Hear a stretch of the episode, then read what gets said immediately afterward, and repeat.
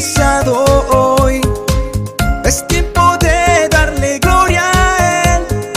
Un amanecer con el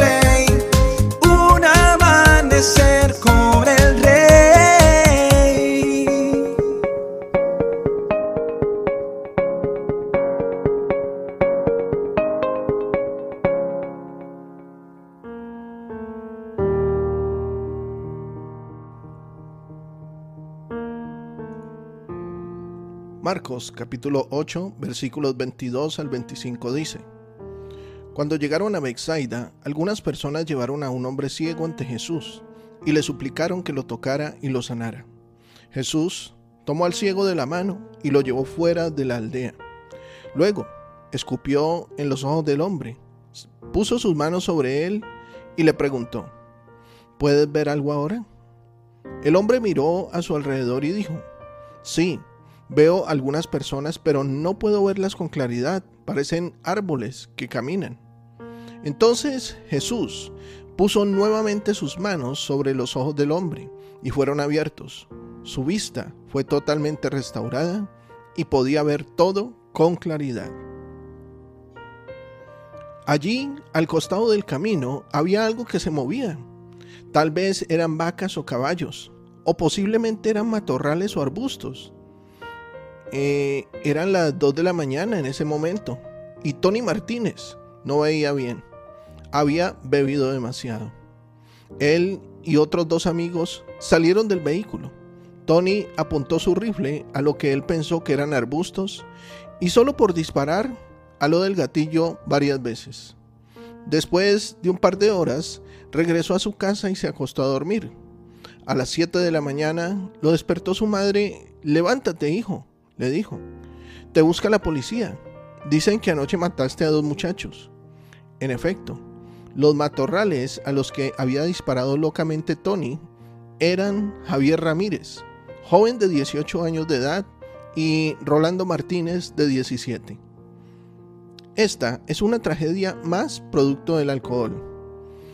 En este caso, es más doloroso el hecho, porque todos eran amigos estudiantes del mismo colegio.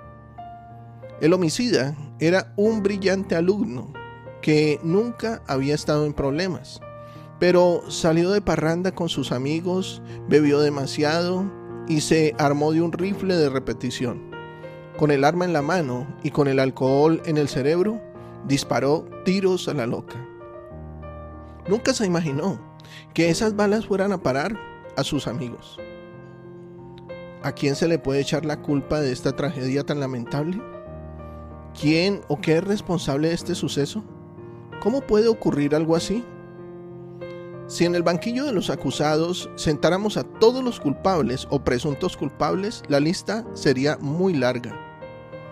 Podríamos, por una parte, poner al gobierno, que autoriza la venta y el uso de armas, a los fabricantes de armas, y con ello a los expendios que las venden.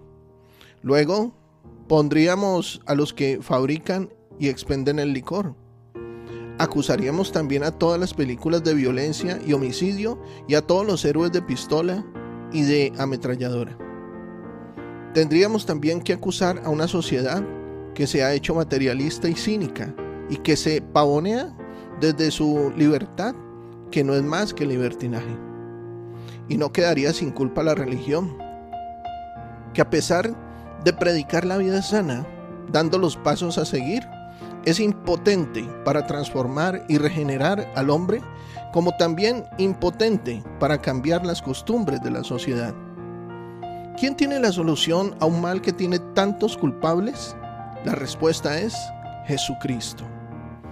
Él pone en cada uno un nuevo corazón y cambia por completo el rumbo de su vida.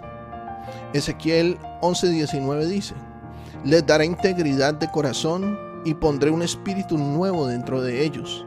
Les quitaré su terco corazón de piedra y les daré un corazón tierno y receptivo. Querido amigo y amiga, Jesucristo a todo el que quiere cambiar le ofrece una transformación de su voluntad. Jesucristo nos sana de la ceguera producida por el pecado y por la seducción del mundo.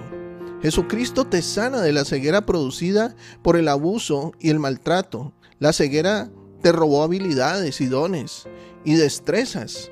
Jesucristo te devuelve la visión para que veas las cosas desde la óptica de Dios. Cristo trae paz y no confusión al corazón humano.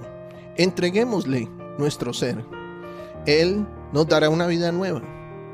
Declaro que hoy se aclara la visión y el panorama y tendrás un día muy bendecido. Estoy seguro de que Dios hoy ha edificado tu vida. Sé de bendición para otros y comparte este mensaje.